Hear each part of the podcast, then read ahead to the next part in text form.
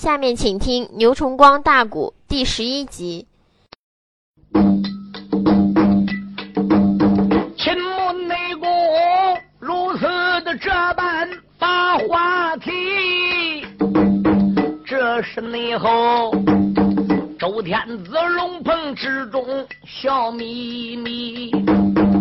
原来没把个别人叫列国诸侯听虚实，我的皇兄龙棚里说出一席的话，啊啊这也内算十八个国家全统一，只不内过这一颗帅印。交给谁呀？各国兵将提？这是内后楚国的平王开了个口，等一内声啊，我皇的万岁听时序，要依我说。如今秦国献帅印，这颗印也只有交给我的少帅伍子胥。楚平王一句的话儿刚出口，那个秦穆公一阵阵气得红脸皮。秦穆公叫人把名妃也取来了，确实是一块美玉，上好的翡翠，冥府二字雕刻在上，烁烁放光。当然，这还得争取各国的答应嘞。你光秦王那讲呢？周王说好，楚平王张口都说这块印交给我五爱卿来，这还有十五个国家嘞，人国家要同意这个办法行。谁掌握冥府印，俺国家兵员怎么样？将来谁就可以提，谁就可以随便调动。要有国家说俺不同意，我认为这意见不合适，那又怎么办了？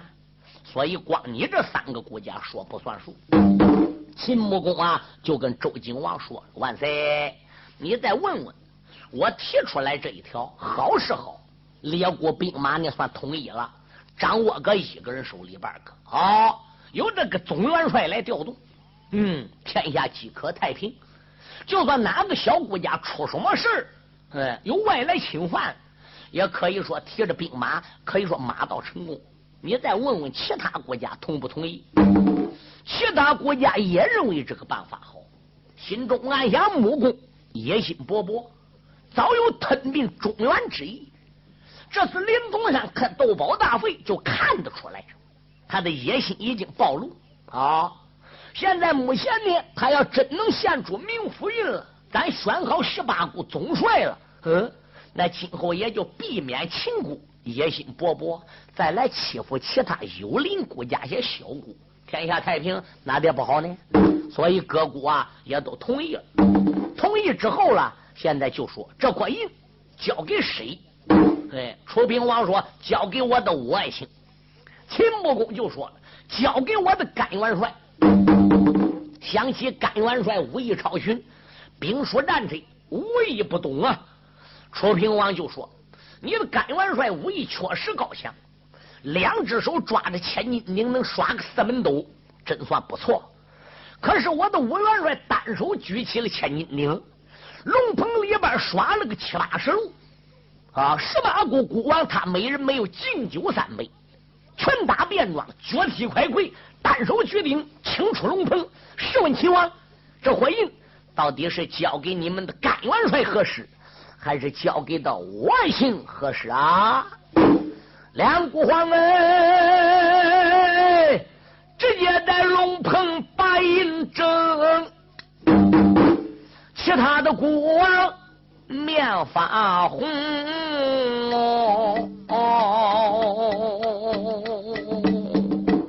各国国王心里都不自在，怎么的？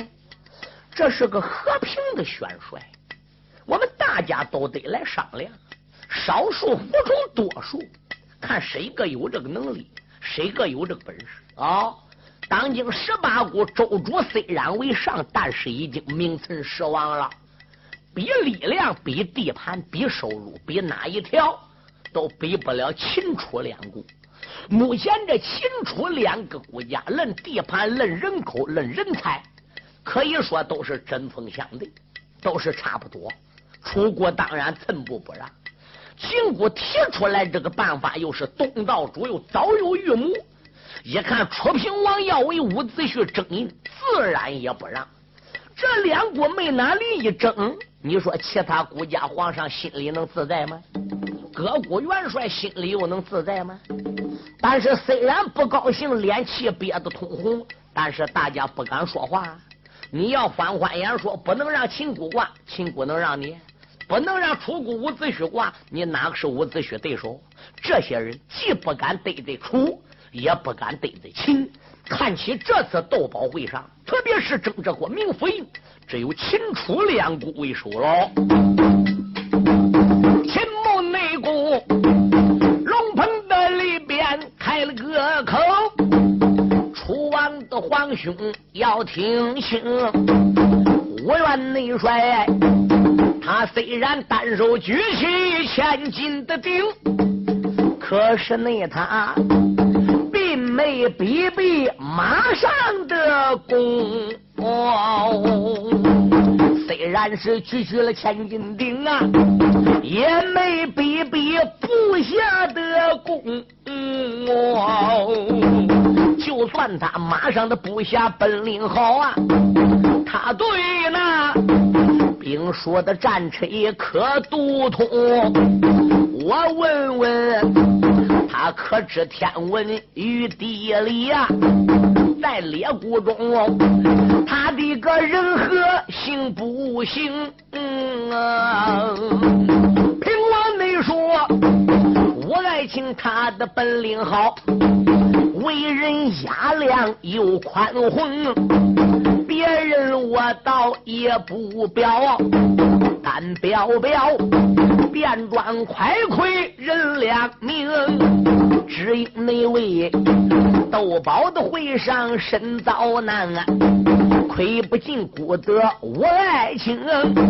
刚才那间啊，我爱卿单手举着个鼎，这两个准儿前后偷袭为哪宗？我爱卿，若不是大人大义有压量哦，这不内调啊！两个人死在大帐中，论武术，他马快枪战本领好啊；论兵书，天文地理也都通。他父亲本是孤王老牙下，他个人是养有饥，可是有大名。甘元帅，他的恩师又是谁？马上部下有什么能？楚平王龙腾的之中争帅印呐，秦穆公报完当雄又开声。列位，这个政治斗争可厉害喽！现在新社会也是的，你看那上边大干部争执夺权，可了不得，什么事都能做出来呀。从古至今都是一样。秦穆公一抱拳说：“这样吧，楚王，你也别把明府印赠给你的少帅吴元了，我也不把这颗明府印赠给我的大元帅甘英了。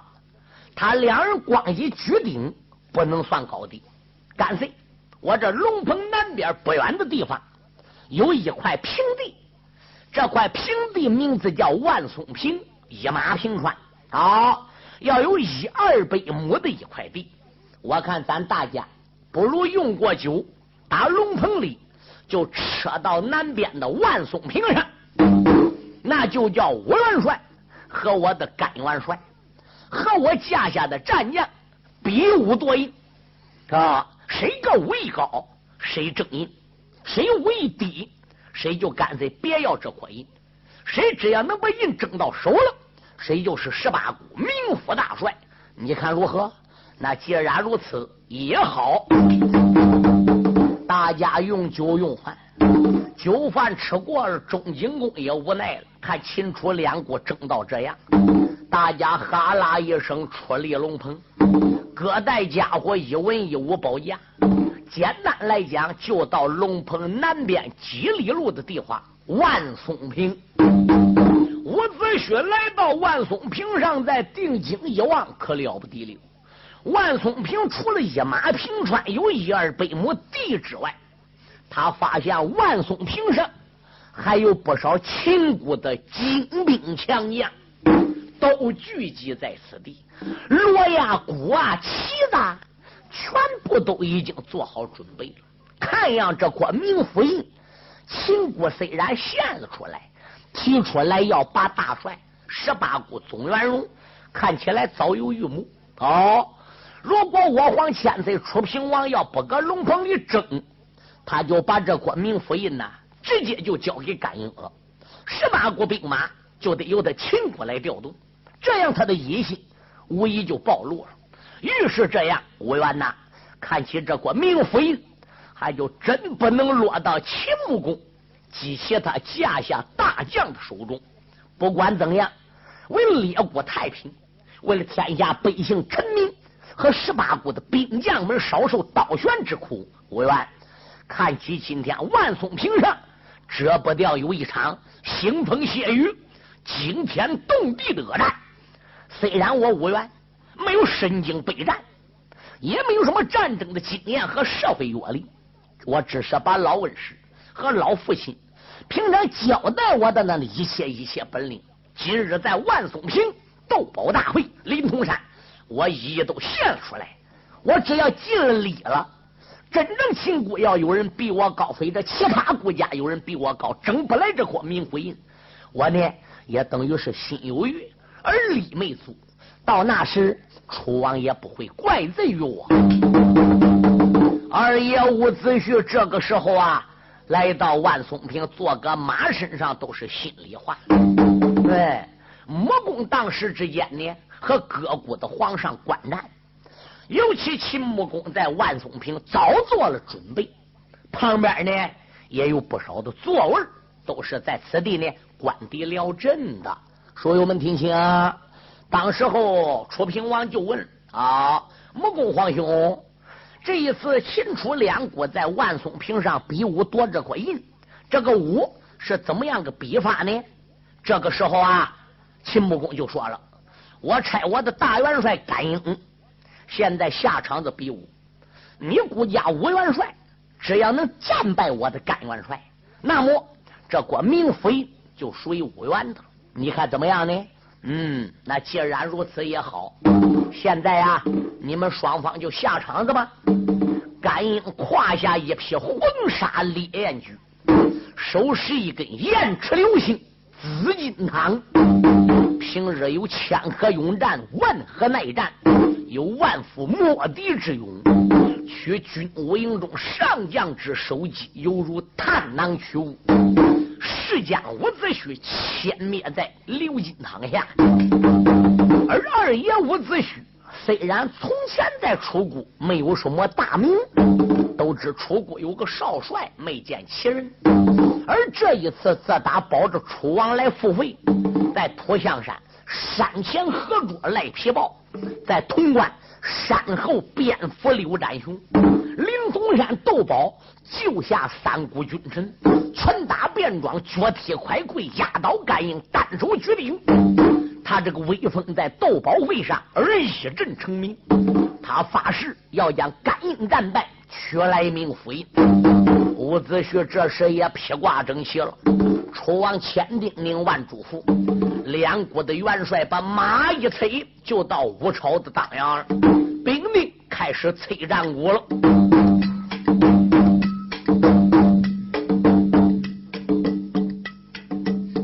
两国的帅呀，马背的吊鞍，将挂炮，美人洞里都把病人捞，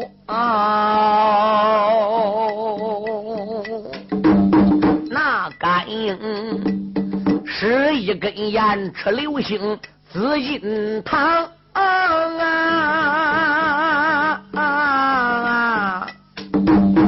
我万内帅又把个亮银宝相铃。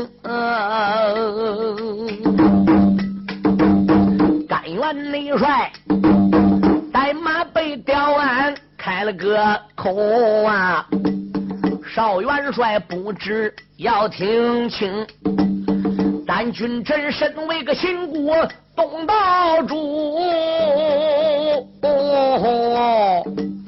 急到内得配好了帅印，复命。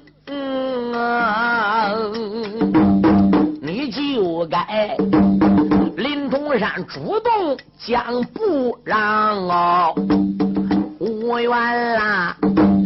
你步步的紧逼为那宗，吴元帅听罢甘英的一席话，报完的当胸带笑容，甘元帅。你姑的皇上把案情，哎，都报回，设在了这座山林通。既然是斗宝大会结束后啊，为甚内魔无形中要选帅宗荣？我无缘。既然是临潼斗宝已经胜啊。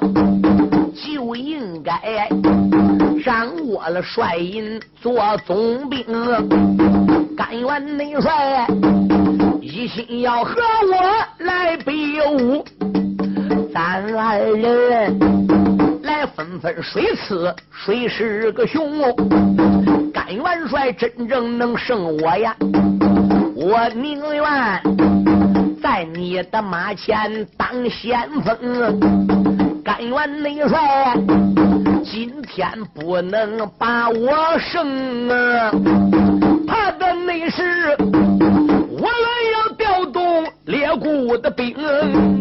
丧门内帅说到了中间也不怠慢，双手才把长枪领。甘愿内帅，大武的场里快动手。我来领教分入营，甘元帅，那就请你进招吧。甘英说：“吴元帅来之为客，还是你先进招。”伍子胥说：“我哪能一客欺主呢？”甘英说：“好，那你就照我一趟泰山压顶，耍武！那个内贼。”扛起这汤落往下坠，金沙内人对准了子虚天顶灵，不由为得脑海里泛起了层层浪。过往的神灵暗叹一声：但愿得保佑多保佑我甘应，无常必中算头名。我要能得到了这颗冥府印呢，我要把各国的兵将调干净，将人马调到我秦国皇城长安地，来保着皇上一盘龙，伺候我来，我发兵去将各国打，所有的地盘。夺到手中，那是内后我皇的千岁中原霸，我就在历史的上边落美名。甘元帅句句都讲心里的话呀，国语没说，里头三尺天不容，压下了感应且不表。我在场自诩三门星，我二爷牙关紧咬，眉头皱哦，一阵那一阵，无名的烈火烧炸了胸，手端的长枪往上举，来的那个二郎的单山向上迎啊，哈一声，干硬拿出去。长郎内郎，兵人交加冒火星，这一个秦国称好手，那一个出国有威名啊，这一个吞并天下秦王宝，那一个为的列国享太平啊，两匹的马，万松的平上颠倒的跑啊，登起你来，万年的尘沙遮日空，来往刚打四十趟哦，那甘英身上淌汗湿了干净。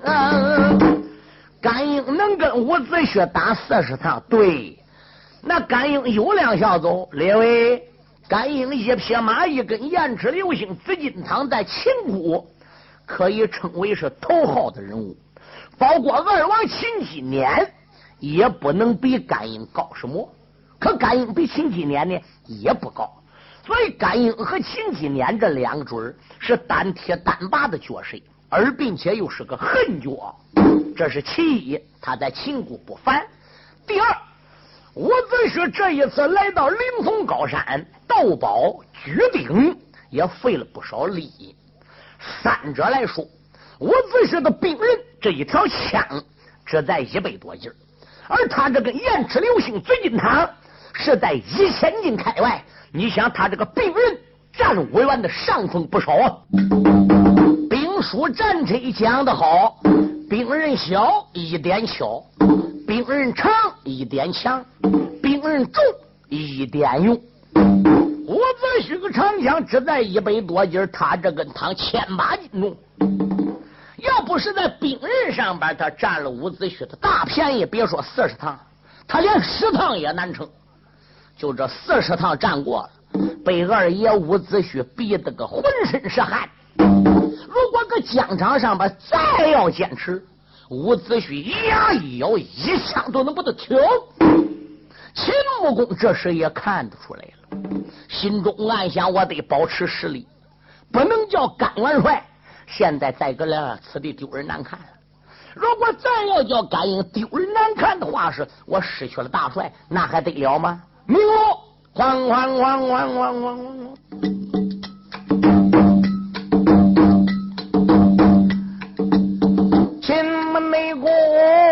座位上边把话说，万松没听啊，秦国的小兵命了个锣，贼敢硬，在万松坪上败了阵，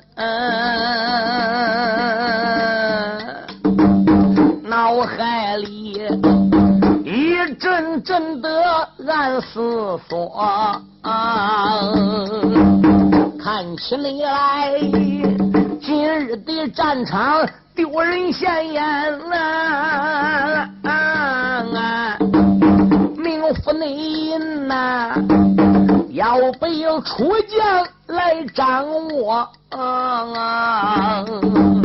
这时候，谢安下了个马，来到内了秦王的面前。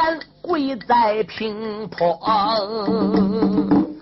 甘英被武元四十趟杀败，不能坚持，跪在秦王面前来请罪。秦王说：“甘元帅，古人有云，兵家胜败乃是常事，哪能说在万松坪上边败在武元帅之手就有罪呢？那只能算你学艺不精，何必过谦？”伍子胥这时来到秦穆公和周王面前，也弃鞍下马，一抱拳万岁！秦王、楚王、列国诸侯都在场。万松坪上，我已经将安元帅打败，我已经将甘元帅打败，不知现在还有没人陪我再战呢？这一句话刚问了，就听秦王的身后有人呐喊一声：“伍子胥！”你少要在万松坪上边撒野，待在下我来会你。二爷伍子胥迎声音定睛一看，不是别人，原来是秦穆公的胞兄弟二王爷干什么秦几年呢？我你这一句话儿问出了春，那一那旁啊。过来了几年二将军，出言来没把别人叫啊。伍子胥不知听来问，我和那你万松的平上来比试，谁夺了印就能掌握列部军。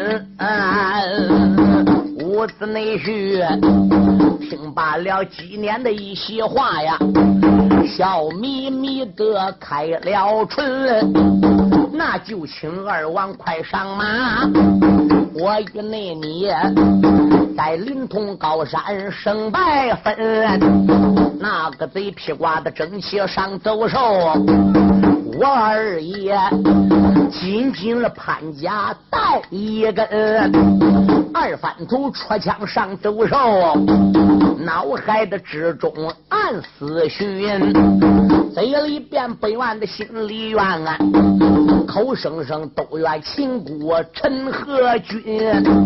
既然是甘英败了个阵呢，你就该率印交给楚国的军，然后手率印交给我，我好调动各国的军。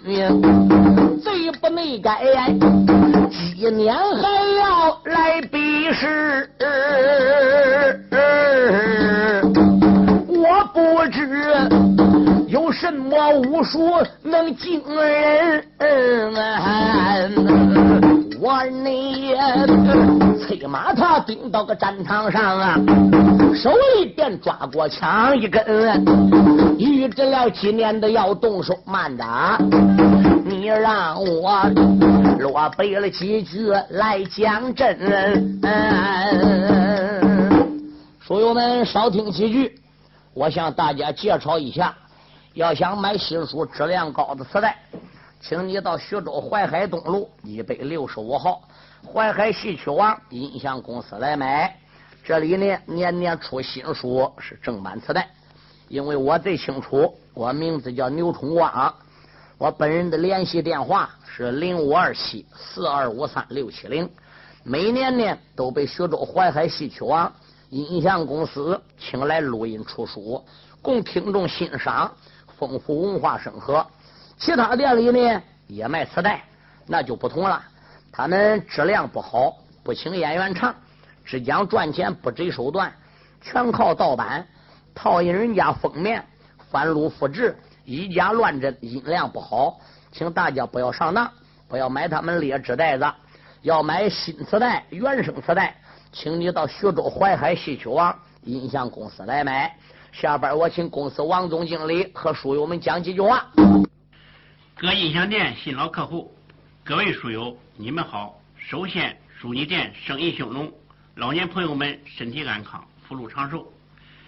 谢谢你们来信。帮助我们推荐现代有名的曲艺演员，为当今老人说唱古书，丰富文化生活。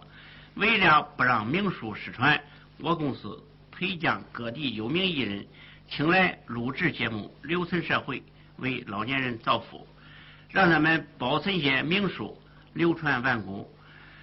很多书友给我来信，怕书出不到底。现在我向你们保证，新书每年都出。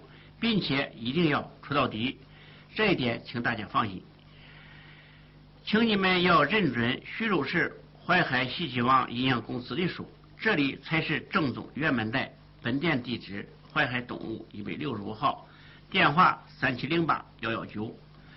前几年我店出了不少书，一些人不讲质量，趁机盗版贩入，降低价位，冲击市场，抵住正版带的销售。致使广大消费者真假难分，只认便宜上当受骗。现在我做了广告，封口上贴有商标，上面印有徐州市淮海戏曲网音像公司“戏”字为防伪标志，请认准，谨防假冒。大家不要光图便宜进劣质袋子，开店要讲信誉，不能搞翻录复制、以假乱真，欺骗群众。最后。为了感谢广大顾客和书友对我店的长期支持和信赖。我店将在不影响质量的前提下，尽量压低成本。本着宁可不挣钱，也不让盗版带占领市场，使听众上当受骗，尽力满足书友们的欲望，让大家尽情的享受价格低、质量高的原版带，还要文化审核，为广大听众做贡献。谢谢，单为大家听书了，请谅解。下面。咱就开说。我云内你揭刚的刀把归本正，江内我甘愿了当年数争锋，回文来不唱哪一个淡淡的在场上街丧门星，屋子内婿。坐下可开能行的马，当啷啷，张仲才把双枪拧啊，与几年在高山上边要交手哦，慢着，那几年手背的吊鞍又开声。今年说到一声吴将军，慢要动手。目前在万松亭上边，我有一句话要跟吴元帅讲。伍子胥说：“讲，刚才你跟我们的甘元帅已经比过我了，现在我跟你呢，就不必要再比武了。”伍子胥说：“不比武，不见胜败，如何夺印呢？”啊？今年说，现在我们不比武，直接就来夺印。谁能得到印，谁就是大帅；谁得到印，谁就是十八股的名副将军，就能调动十八股兵马。哦，那印搁你们孤王手里的，那直接交给你是了。你说得印，那你比我好得了。哎，吉姆我哪能做这件事呢？啊，你奔正前方观看。二爷伍子胥再一看，秦几年手指的方向，在万松坪的正西，距离脚下仅仅仅仅要有二里路开外，闪出来一处小屋啊！吴元帅看没看到万松坪西头那间小屋？伍子胥说看见了。好，看见了那个屋。你能看清那是什么屋吧？伍子胥说：“我看那个屋，四面八方没有墙，也没有门，也没有窗户，是好像四梁八柱用木头架起来。这个屋，对，吴元帅好眼力。虽然跟那么二里多路，你一眼能看得出那个屋周围没有墙。”是四梁八柱的木柱子搭起来的，那就说明吴元帅眼力真准呐！我不瞒你说，我们离开龙棚奔万松坪来的时候，我主千岁已经飘旨，差人把那关民府印已经悬到那一间屋里了。那一间屋上下基本上都是用木子组成的，所以我们给那个屋起个名字叫。木楼，伍子胥说：“木楼，对，走，你跟我顶到木楼跟前看看，那块印到底是挂个里，还是没挂个里子？”伍子胥心中暗想：把印挂个那木楼里干啥子呢？跟去瞧瞧吧。二爷伍子胥催马跟着二王秦继年，就来到了木楼跟前。吴元帅再一看看这个木楼。高度比一般的屋要稍高一点周围果然是木柱子搭的啊！吴元帅呀，你奔梁上边看。伍子胥再看看这个屋啊，啊，这个屋上边的抡条是南北排着的，哦，它是个东西向。如果四面八方要有墙的话，是北边应该是山墙。西边为山墙啊，西边是屋檐，东边是屋檐，对，南北为山呐。可是这周围一没有墙，是四梁八柱呢。上边虽然有些草扇的，而底边这个梁是木的站柱支起来的。就在这个二梁上边个红悬一根南北木头，在这一根的南北木头上悬着一口千斤闸，那个闸板的口比刀口还要小。两头是用铁丝把千斤闸吊下来的，再一看看这个印，就悬在千斤闸的前边，悬在千斤闸的东边，也是打屋领桥上边滴下来一个小篓子，这个冥府印分明的就丢在这个小篓子里边。伍子胥说道一声：“二王啊！”你那二梁上边搭红木，又立一口千斤铡刀在上边，两头有铁丝带着。这颗印呢，就在千斤铡东边，也打上边木头上掉下来，这个这小篓子里边搁银装搁那里干啥的呢？不瞒你说，少帅，你再奔地下看，我们这屋里子立地五十个，南北还有一根滚木，这根滚木。两头有铁丝，这个铁丝通在地下，然后从两头绕上来，绕到梁头上这个红木子上边。你骑马打东边往西边跑，这个马打木楼里边冲出去，必须得从离地五尺高这个南北滚木跳过去。就在这马从离地五尺高这个滚木自动往西跳的一刹那。你人站在马身上，怎么样？得沉下个手，抓紧打这个篓子里，把这块冥府印给掏出来，把这块冥府印好拿出来。你这个马如果要跳过于高了，你这个头啊就要沾到千斤闸。马过去了，你人过不去，一沾到千斤闸，咔嚓，闸就落下来了。纵然不能把你人切个千斤闸下，你马头过去，人站个马身上，一只手过去真硬了，一站到千斤闸，噗呲闸都下来了，把你马头得扎个扎西边，你马尾的人得落个扎东边，落马算入，千斤闸一不用算入，拿不到这块银算入，拿到了闸要落下来还得算入，得安全无事打千斤闸底下钻出去。油篓里边个怎么样？得把这个印呐给拿到手里边。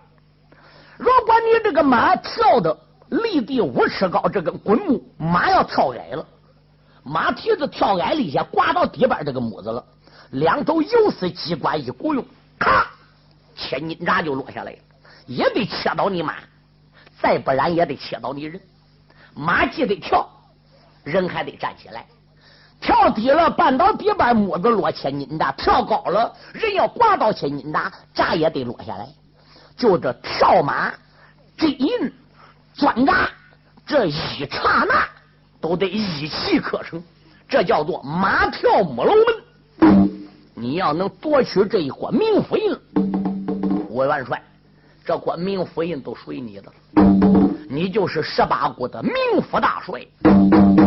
二爷伍子胥不听此言便罢，听罢此言，心中暗想：好一个秦穆公，为人阴险毒辣。看起你设这个机关不是一天两天。子胥自叫子胥，我能知难而退吗？不能退。在这时候，箭在弦上，不能不发。我已经到骑虎难下的地步了，伍子胥，那我就答应吧。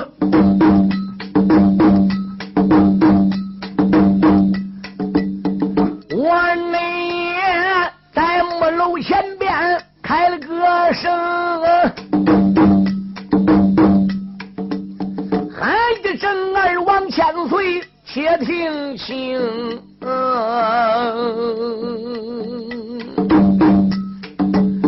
既然没事，你把个情况说清楚，我和那你在临潼高山迎来争，嗯，只不离过，这么楼是你亲姑造啊？